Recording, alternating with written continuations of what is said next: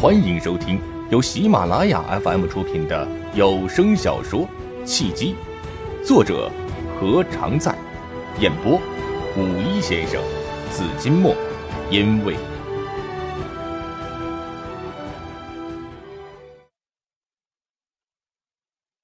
第二十九章并肩作战。罗毅哪里肯放过陈占天？得了机会，二话不说。抬腿就踢了陈占天一脚，不偏不倚，踢得陈占天身子一歪，扑通一声摔倒了。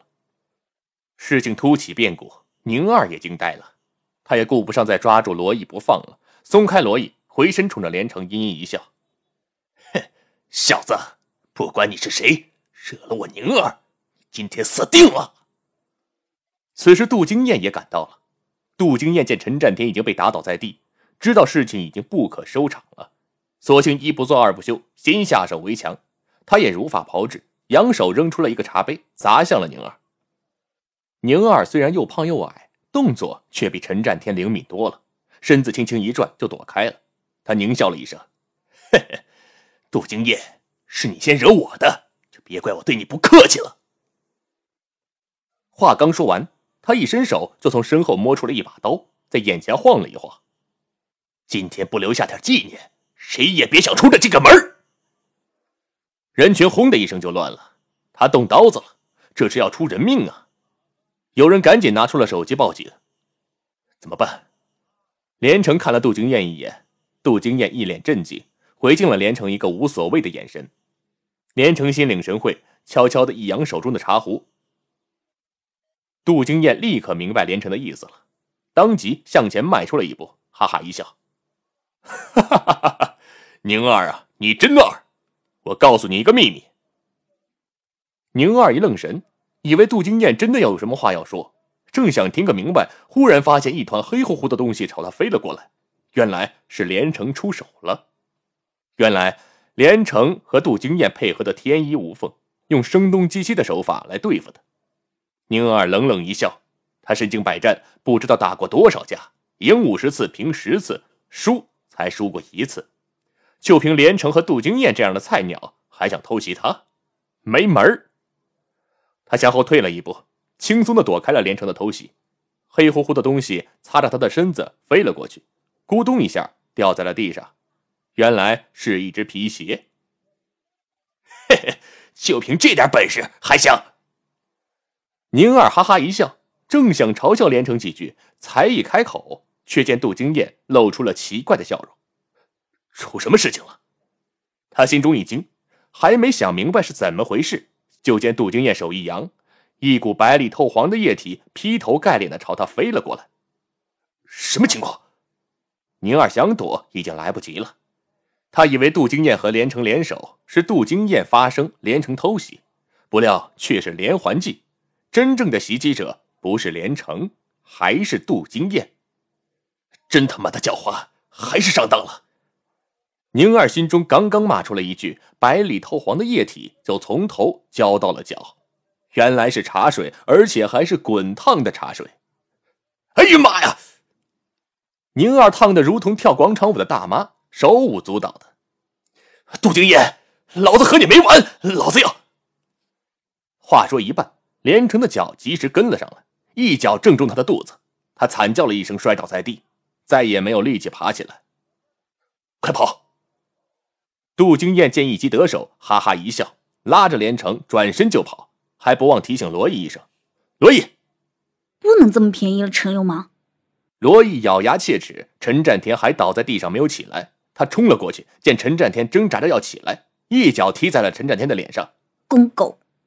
陈占天惨叫了一声，又一头倒在了地上，估计一时半会儿是起不来了。快跑！哈哈哈哈。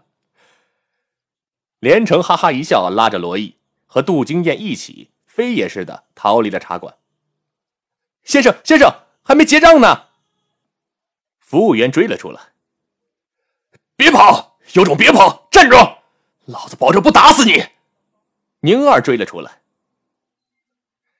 杜金燕，我和你什么仇什么怨呢？你他妈打我！连城，你小子死定了！陈占天也追了出来。连城也好，杜金燕和罗毅也好，三人谁也没有停下一步，一路狂奔。欠茶馆才多少钱呢？不过几百块钱，被陈占天和宁儿追上，那可就惨了。好汉不吃眼前亏，眼下的形势是能跑多远跑多远。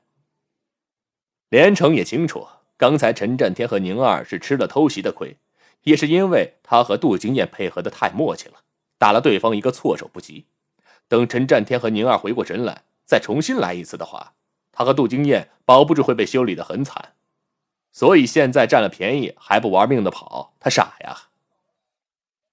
三人不顾周围人群惊诧的目光，沿着人行道一路朝西狂奔。跑了十分钟后，都累得气喘吁吁，再也跑不动了。跑不动了，杀了我也跑不动了。罗毅第一个认输了，他瘫倒在了一棵树上，累得喘不上气来。不跑了，说什么也不跑了。不行，现在还没有脱离危险。连城用手一拉罗毅，说不定陈占天和宁儿还在后面追着呢。累死我了，真的跑不动了，饶了我吧。罗毅抱住了树，耍赖。我去，还真追上来了，真行啊！杜金燕回头一看，惊呆了，看到那辆宝马叉六的没有？对，红色的那辆，就是陈占天的车。顺着杜金燕的手指望去，果然在远处有一辆深红色的宝马叉六正在追来。叉六左冲右突，如果不是路上车多，早就追到了身前。啊！陈占天疯了！罗毅吓着了。想跑，可是实在跑不动了。他的烟熏妆也花了，汗水在双眼下面冲出了两道黑影。他索性一屁股坐在地上，不跑了，说什么都不跑了。陈占天敢动我，我和他同归于尽。现在不是说狠话的时候，再说多了也没用。怎么办？杜金燕也没开车，人跑得再快也跑不过汽车呀。难不成要叫一辆出租车跑路吗？出租车也跑不过宝马叉六啊！眼见叉六越来越接近了，如果不是被一辆大众压在后面，早就如狼似虎的冲了过来。连城几乎可以想象出车内陈占天和宁儿凶狠的眼神和吃人的表情，也可以预见，一旦被二人追上了，他和杜金燕挨揍一顿是小事，万一罗毅被抢走了，不知道会遭遇到什么样的折磨。杜金燕急中生智，用手一指路边的超市。先躲进超市，等我电话叫人。先走一步是一步吧。这也是没有办法的办法了。连城伸手去扶罗伊，先别坐在地上了，赶紧走啊！真是的，坏人又不是我们，跑什么跑？罗伊嘟嘟囔囔的站了起来，刚要走，一不留神，忽然脚下一崴，一下瘫软在了连城身上。哎呦喂，真倒霉，脚崴了，疼死我了！啊，估计脚都断了。脚肯定是没有断，但人肯定是走不了了。关键时刻掉链子，罗毅真是让人太无语了。连城扶起身，正要背罗毅，耳边传来一声刺耳的刹车声，一辆汽车停在了身边。这么快就到了？连城以为是陈占天和宁儿追了上来，正好地上一块地砖松动了，他二话不说，弯腰捡起，回身就要和陈占天拼命。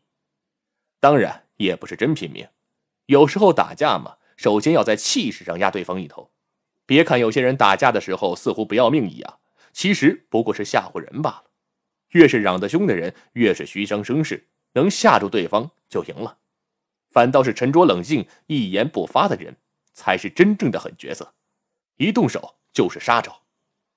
陈占天和宁儿动手的时候叫得很响，就是在气势上先占了上风。连城相信，只要他真的摆出了拼命的架势，陈占天和宁儿肯定就怂了。手拿板砖，一脸杀气，连城慢慢的回头，目光冷峻的看向了停在身边的汽车，就等着陈占天和宁儿从车上下来。他要先声夺人，虽说不至于先在陈占天和宁儿的脑袋上来一板砖，至少也要让对方被他不要命的气势给吓住。从而不敢再造次。您正在收听的是由喜马拉雅 FM 出品的有声小说《契机》。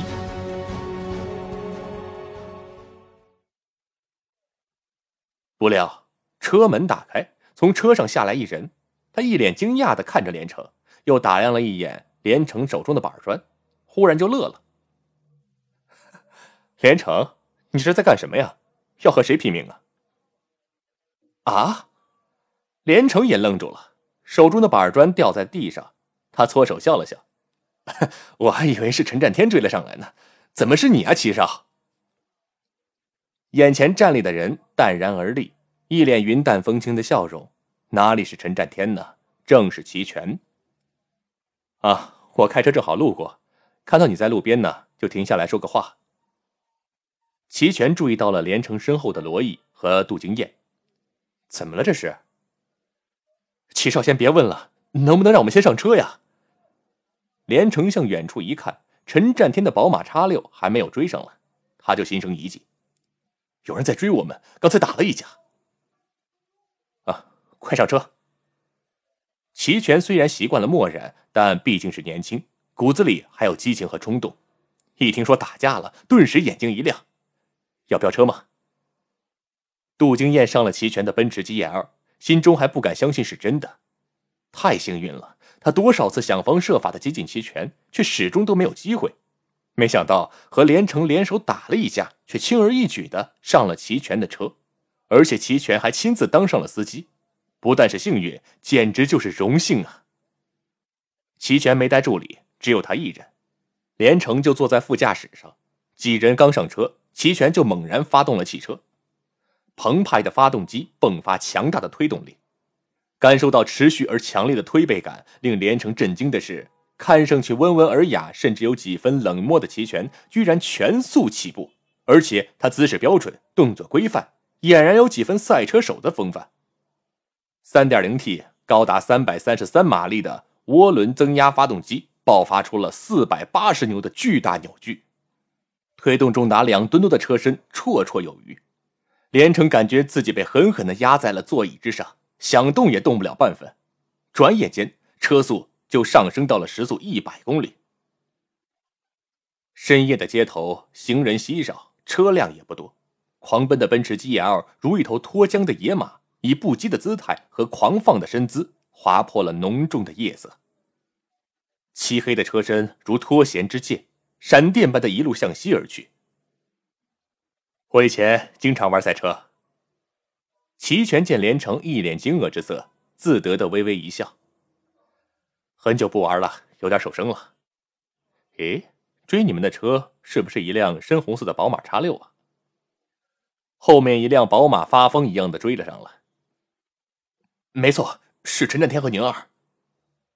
连城简单的说了他和杜金燕、罗毅和陈占天、宁儿发生的冲突的经过。要是给齐少添麻烦的话，就屁话。齐全不等连城说完，就打断了他的话。他轻蔑的从后视镜看了一眼身后的宝马叉六，哼，别说是宝马叉六了，就是 M 六也别想超过我。叉六的定位是 SAC，也就是全能轿跑车，但毕竟不是正宗的跑车，本质上和 SUV 更接近，不以公路性能见长。而宝马 M 六是纯粹的跑车，跑车拥有更低的底盘和更好的操控性，是真正意义上的公路杀手。齐全开的奔驰 GL 是一辆全尺寸的 SUV，兼顾公路性能和越野。只论公路性能，与叉六相比还要稍逊一筹，更不用提完全以公路性能见长的 M 六了。即使如此，齐全还敢口出狂言。声称要以 GL 干掉 M 六，连城虽然没有开过这些车，却还是没少从汽车杂志和网上研究过这些车的性能和参数，也算是半个键盘车神吧。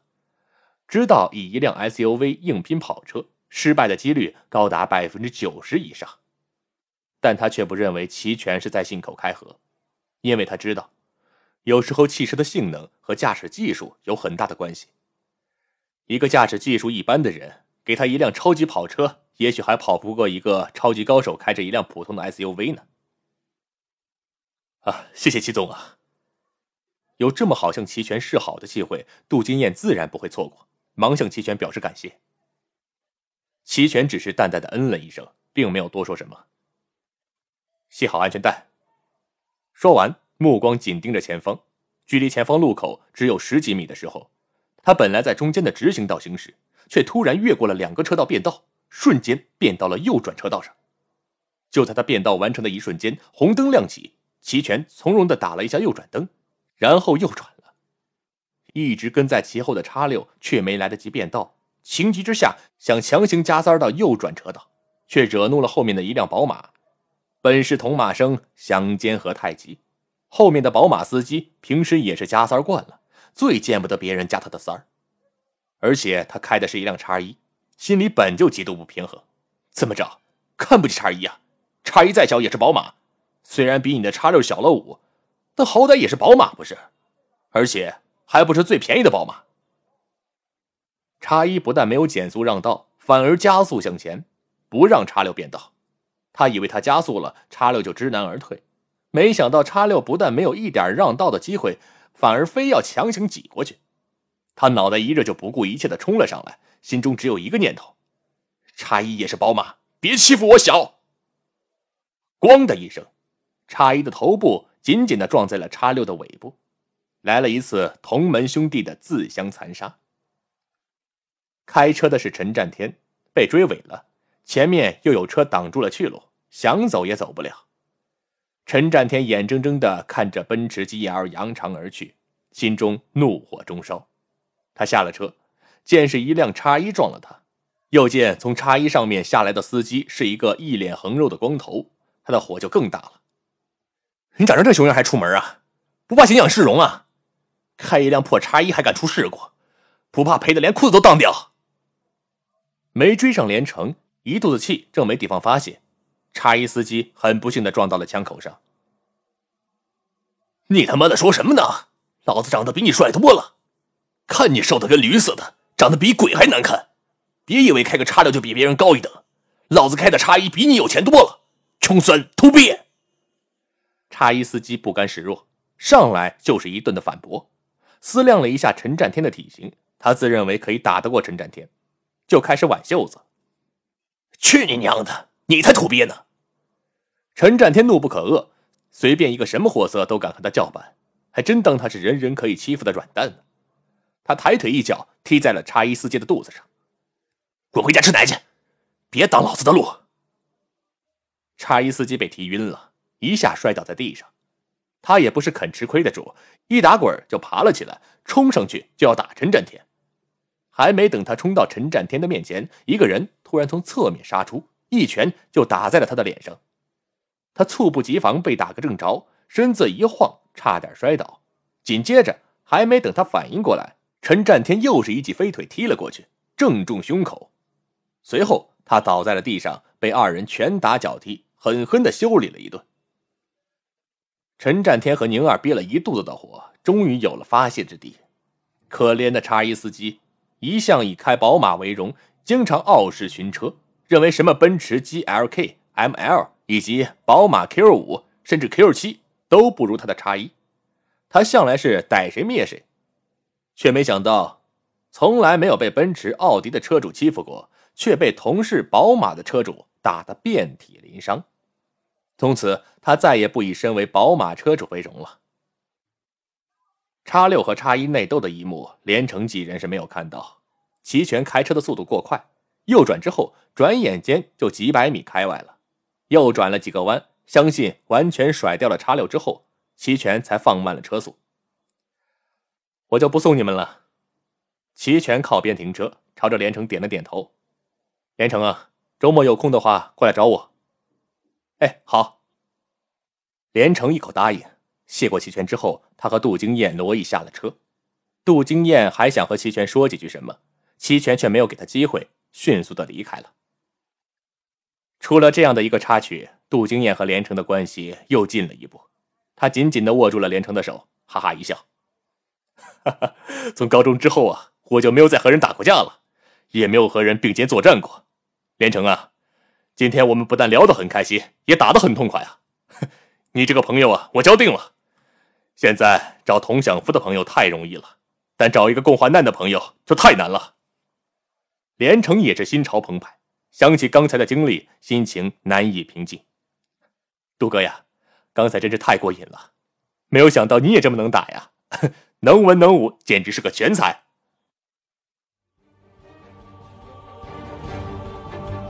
各位听众朋友，本集已播讲完毕，感谢您的收听。如果有喜欢我声音的朋友，请您点赞、留言，您的支持就是我最大的动力。